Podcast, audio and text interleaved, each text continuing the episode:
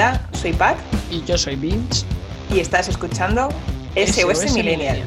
SOS Millennial es un podcast creado por y para millennials, donde hablamos de todos aquellos conflictos y dudas existenciales que hemos vivido esta generación. Todo ello aderezado con la salsa de la vida, el humor, para que tanto las alegrías como los dramas nos sepan mejor.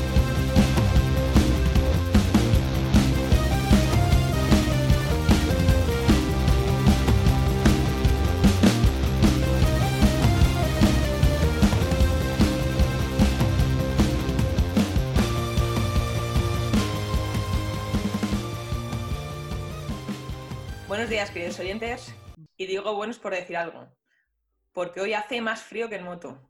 Y ya uno va teniendo una edad, le vienen los dolores de espalda, de rodilla, en fin. Sí, esos, esos pequeños cambios que te dicen por detrás, algo está pasando. Mm, Sí, te ha quedado muy viejuna la frase, pero es que viene al pelo para lo que vamos a hablar de hoy, que es el inevitable y temido momento en el que a todos nos llega. Nos hacemos mayores, queridos oyentes, por muy millennials que seamos, que sí, somos jóvenes, todavía estamos de moda. Los periódicos y la prensa y los medios todavía hablan de nosotros, tenemos energía, buena salud, ambiciones y sueños, la mayoría de los casos, por supuesto. Pero ya se notan esos pequeños cambios de desgaste de maquinaria y de la vida. Ya somos un poquito más escépticos, más, más sabios también. Ya hay molestias y arrugas donde antes no había nada empezamos a preferir otro tipo de planes que antes nos parecían de aburridos o de sosos. En fin, se van gestando pequeños cambios de que algo se está transformando en nosotros. Algo está pasando, Mm, mm, mm. algo ocurre, algo nos persigue. Un pequeño Y- alien está creciendo en nuestro interior y ese alien es el envejecimiento. Sí, porque si, si hay algo que no queremos que nos alcance, eh, no solo es la declaración de la renta, ¿vale? Que, bueno, siempre que te salga a deber, claro. O el pago del seguro del coche, ese, ese mes fatal que, nunca viene bien. Eh, y estamos hablando precisamente de esto, de la vejez. Sí, y algunos mm, oyentes se estarán preguntando, ¿pero qué me vas a contar? Si yo soy joven, tengo todavía por delante, aún tengo veintipocos años, o no, veinte y muchos años, o treinta y pocos. Pero ya verás, eh, ahora os vamos a contar una lista de síntomas que demuestran que este pequeño alien, el envejecimiento, está creciendo en tu interior, está llegando, te guste o no. Y como ya hicimos en el primer episodio, como somos más de calidad que cantidad, como somos más de características que ponernos a dar cifras y datos. Oye, eso también es muy viejuno, ¿eh? Lo de, lo de más de calidad que cantidad. Eso Sí. nos lo han dicho siempre de pequeños, cuando queríamos comprar un montón de cosas y un montón de, de ropa de, de mercadillo que decía, cómprate ese jersey de cachemir que te va a durar siempre, o ese mueble de roble, no vayas a Ikea, no vayas a Ikea. Eh, la verdad es que ahora que lo dices, sí, es como si el pequeño padre y la pequeña madre que todos llevamos dentro acaban de salir. Es una frase muy de padres. O sea, de gástate, gástate un buen dinero y cómprate una chaqueta de esas que te duren, no esas que te duran cuatro días. Que, es verdad. Mucho se habla del niño interior, pero poco del viejuno interior, que todos llevábamos sin saberlo. Sí, y la verdad es que cada año se hace más grande y silencia con más fuerza el niño interior. El niño interior eh, lo tienes tendido en un calabozo, atado al radiador, y el viejuno que llevamos dentro se va haciendo con el poder. Bueno, eh, no nos desviemos más. Vamos allá con la lista de síntomas de que te estás volviendo un millennial o una millennial senior. Por ejemplo, cuando un día eres joven y al otro descubres que tienes una bolsa de bolsas para ir al supermercado. Sí, o que, o que la ropa del viernes noche eh, es el pijama, vamos. O ese día que estás diciendo que la música de los jóvenes de hoy en día, pues ¿qué quieres que te diga? A mí me parece una mierda. Esta chavalería no sabe lo que es la música. Vaya mierda. Que por Así lo dices cierto, como con el mondadientes. y que por cierto es verdad, eh, la verdad es que los dos estamos de acuerdo en que la música de hoy en día es una mierda. Y no vamos a dar detalles porque seguro que hay fans del trap entre nuestros oyentes y no queremos que... Uy, ya lo he dicho, sí, el trap parece una mierda. Ay, Muy se me ha escapado. Se me ha escapado. En fin, aquí vamos de cara y no nos escondemos. A los señores se nos permite hacer ciertas declaraciones porque hay un, hay un respeto ya. Cuantos más años cumplas, más verdades puedes decir sin, sin temor a, a ser juzgado, ¿no? Mm, Sí, esa hay que decir que es la parte buena de envejecer. Cada vez que te la resbala más, las opiniones ajenas. Bueno, ¿y qué más? Eh, yo, a mí se me ocurre también que, que un día eres joven y, y otro descubres que, que, nos ponen un toque de queda a las 12 y no, no afecta a nuestra vida normal. Sí, creo que esa fue una de las hostias más grandes de realidad que he recibido últimamente. Además, muy actual. Estoy seguro que muchos oyentes también se han visto en esa situación. También otro síntoma muy revelador, el día que descubres que las resacas ahora te dejan tocho y no de fuerte, sino de tocho mierda. Sí, de, sales, bueno, sales si hay suerte el sábado y te recuperas el miércoles. Uh -huh. Pero bueno, otra de las, otra de las cosas que, que um, nos dicen que el viejuno ha llegado y se ha hecho con el control del barco es que los sueños y las ambiciones eh, de un día eh, al otro te despiertas y, y, estás pidiendo pues un juego de sartenes. Uh -huh. Sí, ese día en el que en tu cumple te hace más ilusión eso, utensilios de cocina, que el último juego de la Nintendo de la Play, eh, es significativo, señores y señoras. Ha llegado. Ha llegado ese momento en el que, por ejemplo, que yo lo he notado, sueltas un gruñido de satisfacción al sentarte.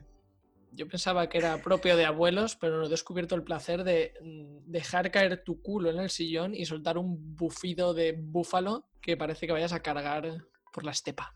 Otro también que, que es muy, muy típico y el que estábamos hablando antes, eh, jolín, eh, he dormido tres horas y me he levantado con la cabeza como, como una noria, ¿no? Mm. como la canción de Rafael. Es un síntoma de viejez y de que estamos practicando el deporte extremo que tanto nos gusta a los millennials, que es el adulting extreme, que hablaremos más adelante de este deporte que, por si no sabíais, todos oyentes lo estáis practicando a diario. Así es. ¿Y qué más? ¿Qué más? Eh, así, otra de las que hemos dicho, la de que un día eres joven y al siguiente vas apagando las luces de la casa que los demás se dejan encendidas, incluido con algún comentario muy de Charo o de Antonio, de que no tenemos ningún cuñado en Endesa. Sí, sí, de hecho yo he practicado ese deporte extremo y no solamente en, tu casa, que claro, ahora empiezas a pagar las facturas tú y te das cuenta de, lo que duele. Y entiendo a mi padre cuando me decía, niña, paga la luz, hombre, que aquí no somos millonarios. Aparte de eso, también lo hago en el trabajo. O sea, en el trabajo voy apagando las, las, las luces que dejan la chavalería qué fuerte. Es que ya nos estamos convirtiendo de padres a nuestro alrededor, de, sí, de los jóvenes que nos rodean. Eres joven y que están, están, por todas partes. Esos que, que, te señalan y te dicen, señora, oh. Sí, uf, qué, qué golpe al ego. Eh, pasas por un parque, eh, el balón va rodeando hacia ti y los niños se acercan a ti. Esto es historia real, ¿eh? Y te dicen, señor, señor, ¿nos puede pasar la bola? O sea, de usted, señor y usted a mí, que tengo el síndrome rejón, que parece que tenga 16 años y me afeito. A mí me llama el señor. Durísimo. Y cuando te dan ganas, de hecho, de coger el balón y ponerte a jugar con ellos. Pero no. Pues eso te iba a decir, no, de jugar, no. De, de, jugar con ellos, no. De, de, coger el balón, ¿sabes? Hacer unos toques y, y, dar un buen chute, incluso una chilena. Pero ¿qué pasa? Que te agachas y suena el ¡Ah! das un par de toques y te disloca. La... Vuelve el, gruñ el, gruñido de búfalo y no de satisfacción, precisamente, sí, sí. Ese gruñido de agacharte y los achaques de la sí. Ah, sí, es que veo que vamos por un camino que, que al final nos van a ceder el, el asiento en el metro. Uh -huh, sí. Ya son, son, muchos síntomas, muchos síntomas en forma de ya buscas la grada en el concierto, cuando antes peleabas por la primera fila. Sí, y que ya no te pides el, el calimocho, ni siquiera en la, en la pista. Ya eh, prefieres tomarte un buen Cabernet Sauvignon en un gastrobar. Mm. O estás. Eh, ya, ya, no pides cerveza a palo seco. Ya dices, ¿qué tenéis? Te dicen algunas marcas y dices, mm, esa. Sí, en ese momento. Bueno, en ese momento y en todos los momentos que hemos mencionado arriba, pues como en el primer episodio, si cumples la mayoría de estos síntomas, bienvenido, bienvenida al club de los millennials senior, los millennials añejos o incluso podemos ponernos el nombre de Viejismo Millennial, que por cierto tiene su propia sección en Instagram, en historias destacadas, por si queréis echar un vistazo, esa sección creo que no va a parar de crecer. ¿eh? Bueno, sabemos que, que todo esto no ha sido de sopetón, que entre medias ha habido muchas experiencias, decisiones, hemos aprendido unas cuantas cositas y todo esto ha hecho que, que ese niño eh, haya ido madurando hasta convertirse en el adulto que, que, somos hoy en día. Y bueno, ¿tú te imaginabas cuando eras niño eh, cómo era esto de, ser adulto? Pues la verdad es que sí, yo tenía de pequeño la convicción total de que los adultos lo tenían todo controlado y que todo eso de tener eh, dudas o inseguridades o notar a veces que tus emociones se apoderaban de ti, yo pensaba que era algo que, que, que, es propio de niños y de adolescentes y que luego cuando eres adulto como que desaparece y tienes una claridad en la vida y una paz mental brutal.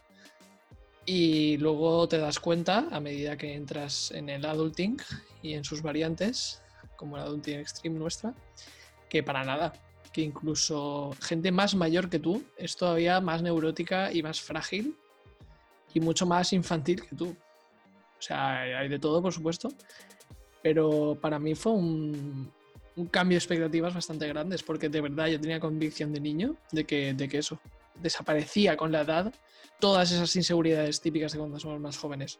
Y además me hace gracia porque resulta que esta idea no se me había ocurrido solo a mí. Hay una canción de un grupo que me, que me gusta bastante, que es el 21 Pilots. No sé si dentro como Old School sí, Millennial sí. te suenan. Sí. Bien, bien. O sea, dentro de tu Old School Millennialismo estás un poquito en la onda.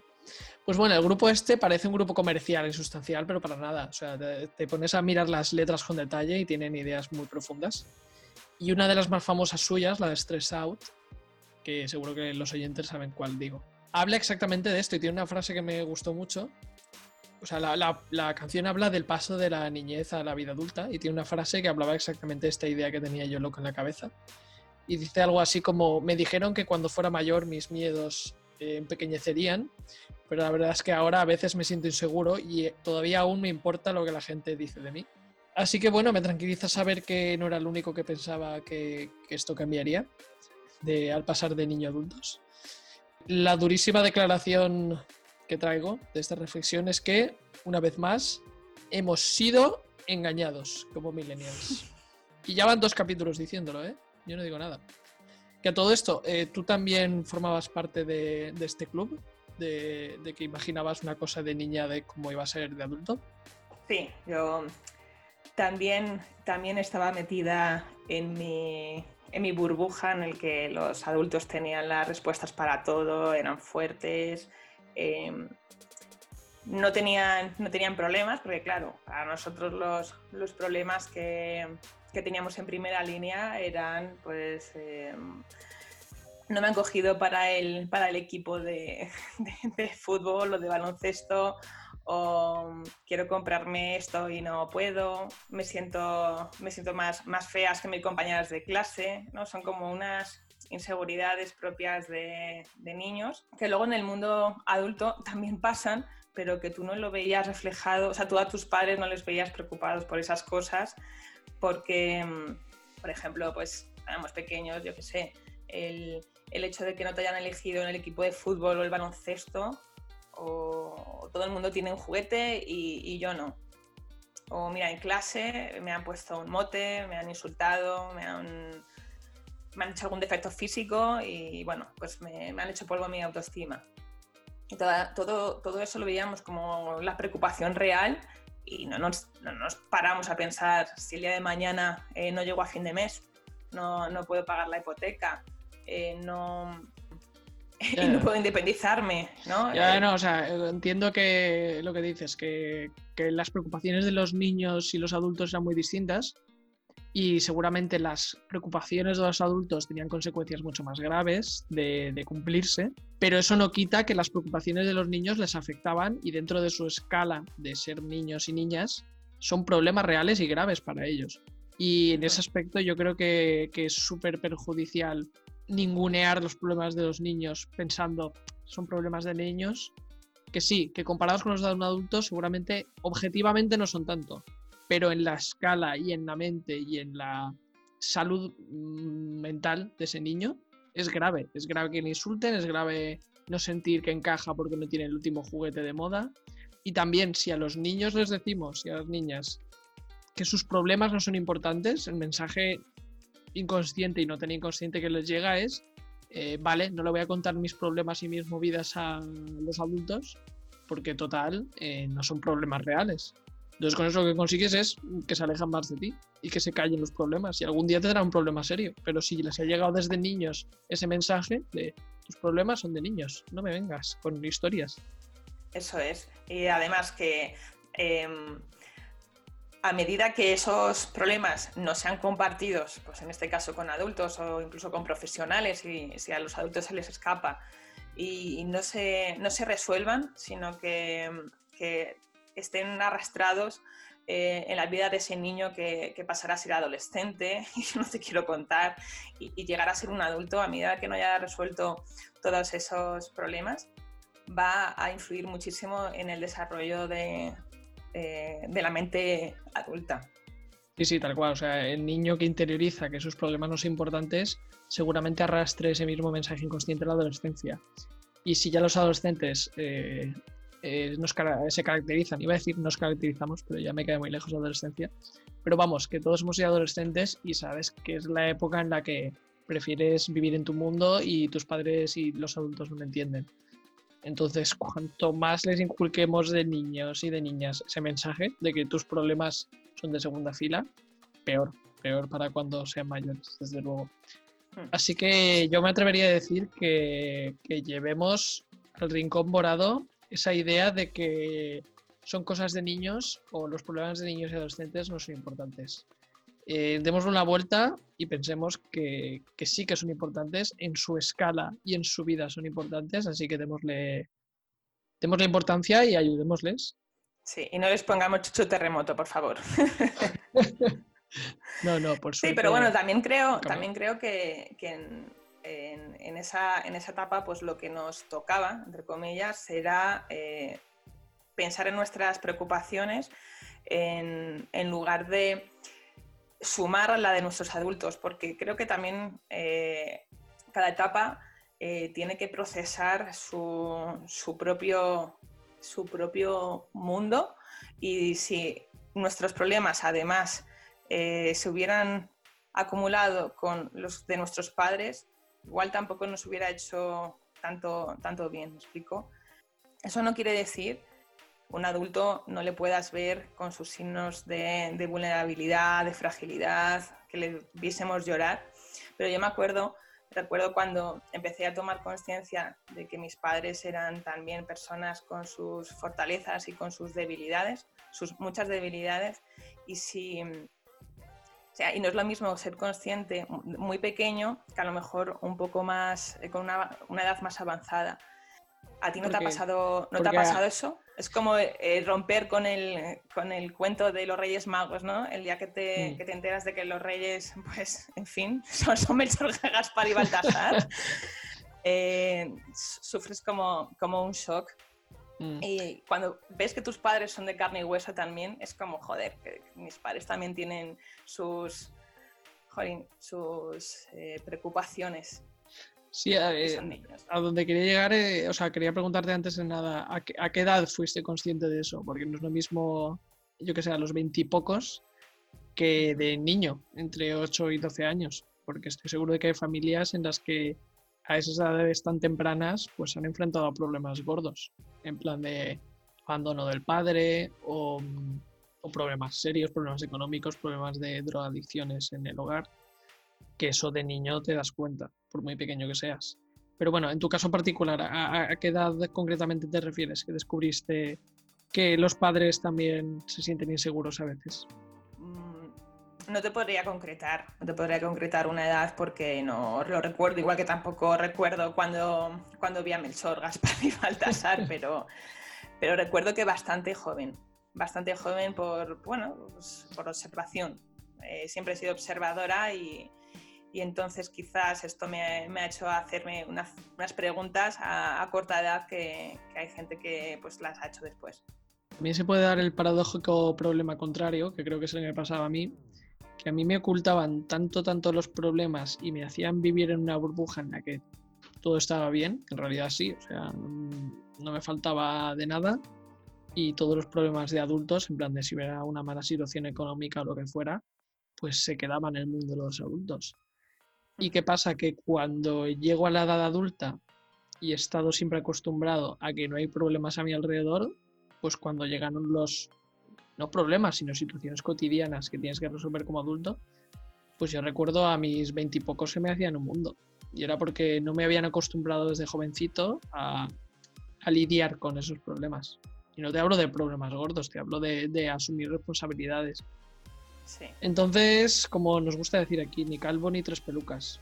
Es decir, ni, ni explicarle a tu niño de 8 años que como el Euribor ha subido y Lehman Brothers ha cascado, eh, seguramente la hipoteca os va a subir la cuota y podéis entrar en bancarrota familiar, no hace falta llegar a tanto nivel de detalle, pero tampoco llevarlos en una burbuja y un almohadón con ribetes de oro y hacerles ver que el mundo no pasa nada y no hay nada malo, sino poco a poco y en una escala y en una media que puedan entender, pues explicarle a los niños pues que los adultos también son humanos y que es de humanos, no es de niños ni adolescentes ni adultos, sentirse inseguro o tener dudas o preocuparse.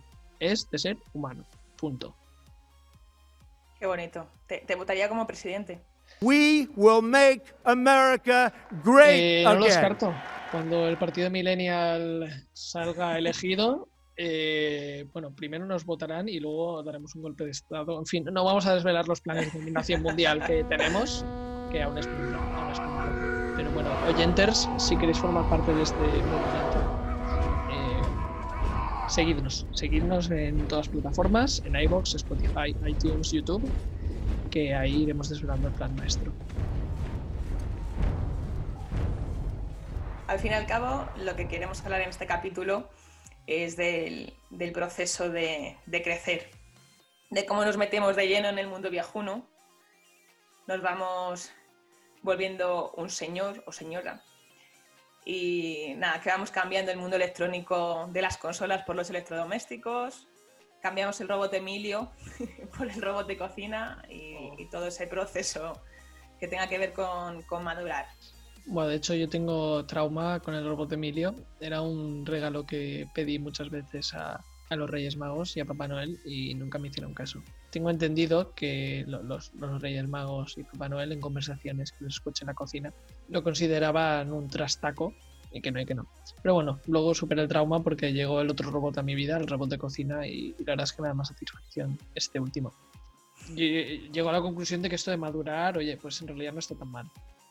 Y sí, a ver, estamos siendo un poco exagerados y dándole un toque y al que nos gusta, pero este episodio va en realidad de eso, va de madurar, de cómo lo gestionamos nosotros millennial y también decir que nuestra variante de madurar, que nosotros preferimos llamarlo adulting, practicar el deporte de ser adulto, eh, estamos en el modo hardcore, el modo la pantalla más difícil, que es el, adulting extreme, que es el adulting eh, como millennial, que creemos que tiene unas dificultades añadidas que antes, antes no tenían. Y y una vez llegado a ello, pues no, podemos evitar eh, echar marcha atrás y, hacer una serie de, recuerdos, una serie de reflexiones sobre, sobre los sueños y las ilusiones que teníamos de niños y el, cómo ha, cambiado. Han cambiado esas visiones que teníamos cuando eran éramos unos mocosos. ahora, ¿tú, ¿tú, crees que ha cambiado mucho tu, tu, forma, de, tu forma de ilusionarte así como las ilusiones que tenías materializadas? A ver, es que también, por un lado, creo que en el buen sentido he perdido la ilusión. A ver, voy a matizar esta frase. Me refiero al hecho de. Te voy a poner el violín, ¿sabes? Te voy a poner el violín detrás. Ha quedado muy dramático. A ver, yo no diría que he perdido la ilusión de, de niño. Es decir, sí que soy de los que cree que, mm, ya que la mayor parte de nuestra vida la vamos a dedicar a trabajar, que sea con una actitud buena o en cosas que nos gusten, y ese tipo de ilusión la mantengo. Pero sí que ha venido bien la madurez para bajar un poco la intensidad de la ilusión, darle una capita de realismo y, por ejemplo, no, llevarse, no dejarse llevar tanto por el hype cuando hay alguna novedad en tu vida. En plan de, yo qué sé, una nueva oportunidad profesional o una nueva pareja o un cambio así grande. Porque eso, yo creo que eso es lo de cuando eres niño adolescente te ilusionas muy rápido pero luego llega el guantazo de la vida, que como Adulting Extreme llegan de las formas más variadas posibles, desde contratos precarios, becarios, hasta crisis del COVID que lo pone todo en pausa. Así que, oye, ilusión bien, pero en su justa medida. No sé si esta frase es muy polla vieja y muy pesimista, pero yo ahí dejo esa reflexión. Lo es, pero también es muy cierta, porque el hecho de, ilusionarse está, está muy bien, no debería ser solamente por los niños, pero como tú dices, pues con, un poco de un riego de, realidad que, bueno, que hace que, que, no tengamos las expectativas quizá tan, tan altas o tan ilusorias. Eso no quiere decir que no las tengamos. Yo creo que para nutrir el cerebro como forma de, oxígeno tiene que haber una ilusión, tiene que haber un propósito, tiene que haber un entusiasmo para, para, para seguir, porque ya hemos visto que las preocupaciones del adulto vienen sí o sí, independientemente lo disfuncional que sea tu vida, pero, pero todos vamos a tener un toque de amargor en, en la vida. Entonces, si no tenemos ese, esa ilusión por hacer lo que hacemos, para y vámonos. Apaga y vámonos. Apaga, apaga y vámonos. Eso es otra, expresión. Apaga y vámonos y tírate de cabeza a tu disfuncional vida. Me ha gustado la expresión disfuncional. Bastante hardcore, pero o paga y vámonos. Pagar facturas, una cosa muy de adulting. Todos los que practican adulting eh, eh, lo hacen muy bien eso. Es que paga y apaga puede ser adulting, ¿no? El apaga mm. que no soy de Endesa ah, y paga de, hay que pagar facturas, ¿no? Eso es algo que no tenemos todos. Otra frase de muy de un día eres joven y al otro estás guardando facturas en una carpetita. Estás pagando y apagando. Vamos a cambiar la, frase. Apaga, paga y vámonos. Esa es la versión adulta. Sí, oye, de lo que has dicho, también me quedo con la frase de lo del propósito, que darle un propósito a, a tu vida y a lo que haces, yo creo que es, es lo que mantiene esa ilusión de niño, pero con un, rebozado o una reducción en salsa, volviendo otra vez a los símiles culinarios, nuestra obsesión. Es la ilusión. desenganchado, ¿no has ido a, psicoterapia? No, no, no he ido a mi psicoterapeuta de cabecera, eh, tendré que retomarlo.